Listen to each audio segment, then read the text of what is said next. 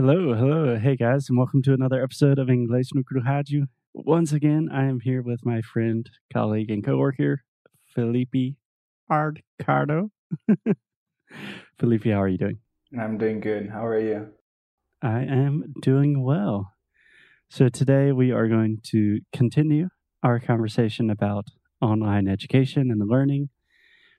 And today, Felipe, I'm putting you on the spot, and I kind of want to flip the script and let you ask me some questions. So this could be about anything, but ideally, we will address the topic of a lot more people are learning online right now. So, what do we think that looks like? How can we help them? What advice can we offer? That kind of thing. But naturally, we can take this conversation in whatever direction that we that we fancy. Sounds good. Okay, to kick it off, Felipe, what are you going to talk about? Okay, I have a question for you to get started with this. Uh, if you could choose just one thing to learn, just one thing, what would you learn? For the rest of your life, like you're really going to master it, but it has to be one thing. Okay, wow. Starting off with a difficult one. So you're talking about one life skill. How specific or how broad can I go? Because I want to say, like, I could say music and all instruments fall into that category. Do I have to be more specific? No, no, it can be like either music or coding. It can be that. Okay, I have a good trick answer to your difficult question. If I could just learn one skill, I would want to master the skill of learning how to learn. That's good. so I really think of that as like the meta skill, like the one skill that rules them all, like the one ring that rules them all. If you know how to learn, you can apply the same principles, the same ideas, the same techniques to essentially everything. Like, obviously, that looks a little different if you are learning how to play piano or you're learning how to speak Russian or learning how to code Python. They all have different flavors of learning, but the process is very similar. And the skill set that you need is very similar. Like learning how to build skills and develop and cultivate new skills, that is a skill in and of itself. So I think that's my answer learning how to learn. That's good. Very smart. Let me throw that one back at you. If you could master one thing, what would it be? Why? Okay. You know, I love computers and I love the internet, but I think I would choose survival. And by survival, I mean like how to build a house, how to garden, you know, like to actually grow food that I can eat mm-hmm. and to be sustainable. I go back to the basics because I feel like we know a lot of things. There is a name for that, I forgot now. That, for example, I know how to code a little bit, but I don't know how a zipper works. There is a name for that. You know, we have this collective intelligence kind of. So I know a little bit, you know a little bit, and it feels like we know a lot. But if we have a pandemic, no, I'm just kidding. If we have a very bad thing happening to the world and we have to go back to the basics, I can't, I can't, I can't grow my food. I can't build a house. Too soon, too soon. uh, and yeah, so I would say survival. Okay, so survival skills. And I imagine you're talking about more along the lines of how to sustain yourself if you needed to not like a you're not a prepper like someone that's buying land in an underground shelter in New Zealand to survive the apocalypse. Ah, uh, no. No, no, no. Yeah. Yeah. There. Have you seen this YouTube channel? Oh, God, what is it called? I'm blanking on the name right now, but it's just a guy in the woods and he has no materials and he builds like houses, he builds arrows to kill stuff you have no idea where he is, if he's on like an island or in the woods in the rainforest. You don't know. He never speaks and he has like millions and millions of followers. Do you know what I'm talking about? Yeah, I love it. Yeah, I know. I think it's called primitive Yeah, prim way of life, something, something like that. like that. No soundtrack, no nothing. Yeah, I love it. Yeah, you'll put it in the show notes. yeah, but I agree. That's a great skill set to have. So, a quick story. You, I don't know if you know this, but when I was a little boy, I was in Boy Scouts. So I'm a I'm a Mhm. Boy Scout, still am. I'm an Eagle Scout. That's the highest rank of Scouts. Humble brag. Oh, But one time we were going on a scouting trip, and I did not know this. I was probably like Mm, 10 or 11. But we went to the woods, and normally everybody like builds their tents, and then you're saying and we have a campfire. But in this trip, we were doing a wilderness survival activity. So when we got there, they're just like, okay, everyone go in groups of threes and you have to build your shelter for tonight and we'll see you at noon tomorrow and i was like what the hell i was so scared so me and two of my friends we had to just go out in the woods and find a lot of sticks and build a little house and it rained all night and it was really terrible and still difficult thinking about it so those are good skills to have yeah, absolutely. And recently, I watched that TV show you told me about, Home. I think it's called Home oh yeah on Apple TV Plus. yeah do you like it Yeah, I love that, especially the house in Sweden. So that's why I was thinking about how to be sustainable and grow my own food. Yeah. Do you want to explain that show just a little bit for our listeners? Yeah, it's I well, the first and the third episode, I I got it. I didn't really get the second one, but basically they are showing different houses around the world with different concepts, and yeah, yeah, you probably can explain it better because you got me to watch it. no, that's essentially it. Um, yeah, it's just interesting houses and people that build houses across the world. And most of them do have like a new concept of like how to be more sustainable or more environmentally friendly. But yeah, it's a beautiful show. I recommend it. Yeah. And I have another question for you. So now we don't we don't have to choose one skill to learn and master, but we kind of have to choose some, right? Because we are stuck at home.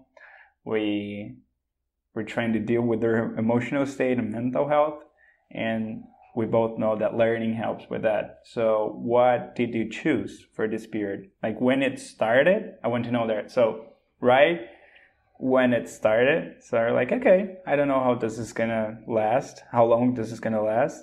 And right now, did you change something about that perspective? Yeah, absolutely. That's a great question. So when it started, um, so I first came back to the U.S. on March 10th, I believe, which was essentially the day where all of the travel bans and travel prohibitions started.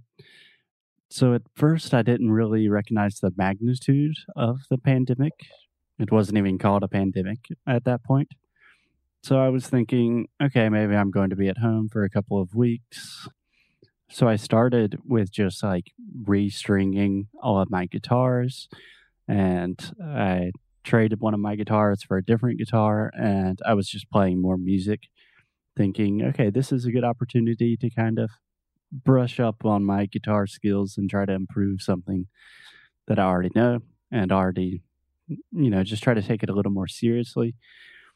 And Then when I realized, like, oh shit, I'm going to be here for a long time, this is not going to pass quickly, then I found an old banjo in my dad's like storage place and I learned how to put that together. It was really fun. So I recognized I really liked the banjo, but my dad's banjo kind of sucked. It I didn't really play very well. It kind of broke. So then I took the plunge, I made the jump and actually bought a banjo and now I'm heavily invested in trying to spend as much of my free time as I can here learning how to play the banjo. Does that answer your question? It does. It does.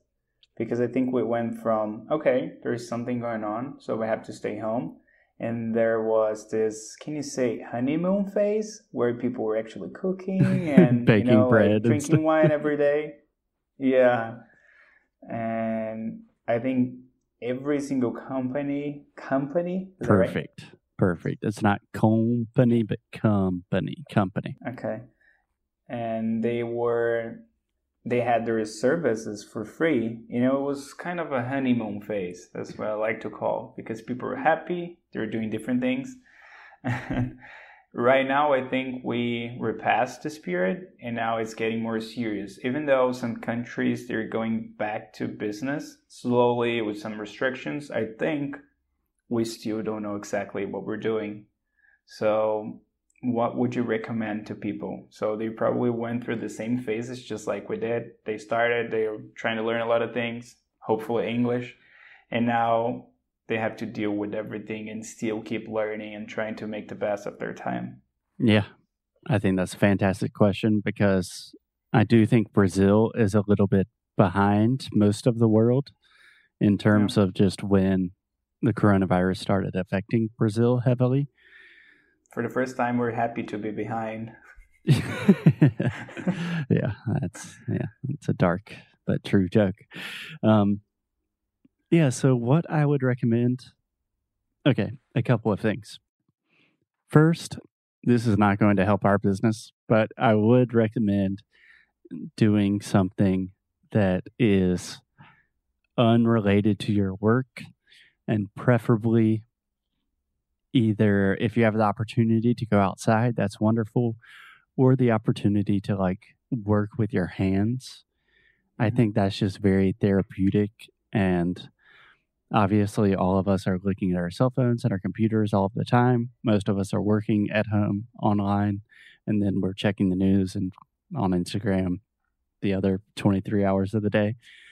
So if you have something like for me, it might be banjo. For Felipe, it might be meditation. For some people, it might be drawing. For Alexia, it's flowers. If you have something that kind of separates that's distinct from your work life and pandemic worries. I think that's really beneficial. That is my first part of my answer. Okay, part two. This is something I've been thinking about a lot. When a lot of people are getting into self learning for the first time, and like we've said, all online learning is essentially self learning. You can have the best course in the world, but you still have to be disciplined and motivated and force yourself to do things, I would try to create the smallest feedback loops as possible. So you can learn information, you can test that information, and you can get feedback on how you're doing and how you can improve. So in my case, I can watch a video about the banjo, about a new way to play the banjo. I try some drills. It's really hard. I stop for an hour, then I start again, try it again, rewatch the video, and it's a constant feedback loop until I can actually do what I want to do. And you can do that with almost anything. You can create and set up feedback loops. And I just think that's really important. That's the end of my rant. that's great. That's great. What about you? What would you recommend Oh man. I don't think I'm in a position to recommend anything. yeah, no one is, but what I've been trying to do is to create create a lot of different things. And again, I think we talked about this before, but I'm trying not to expect a result by the end of the day. So like longer projects, longer things. When I say project, it seems like work, but it's not. It can be something like gardening. You know, you can plant something, wait a few weeks or at least a few days to see something happening. And I'm trying to work on that. So it's not it's not a skill. It's more like something related to my mental health, kind of. Yeah, the most important skill of all. Yeah. So I think that's what I've been trying to do lately. Try to be more chill with everything but still like being productive, trying to be productive, but trying to be more patient, kind of. Yeah, I, that makes total sense. I totally agree with that. And on that note, you said you're trying to create things. I think this is really important right now. I imagine we've talked about this before, but the idea of creation versus consumption. As humans, we are consumers, we consume a lot of information, and most of the time we do not create things from that. We just consume. And right now, most of what we're consuming is really exhausting and it's really bad news and it will leave you tired and anxious and scared about the fate of the world. So I think now more than ever is an important time to create. That doesn't mean you have to start a startup or learn how to code or learn how to play banjo. That could just mean writing in your journal or I don't know, going on a walk for me is an act of creation rather than consumption. Um, you know, talking with a friend on the phone. That's creating connections.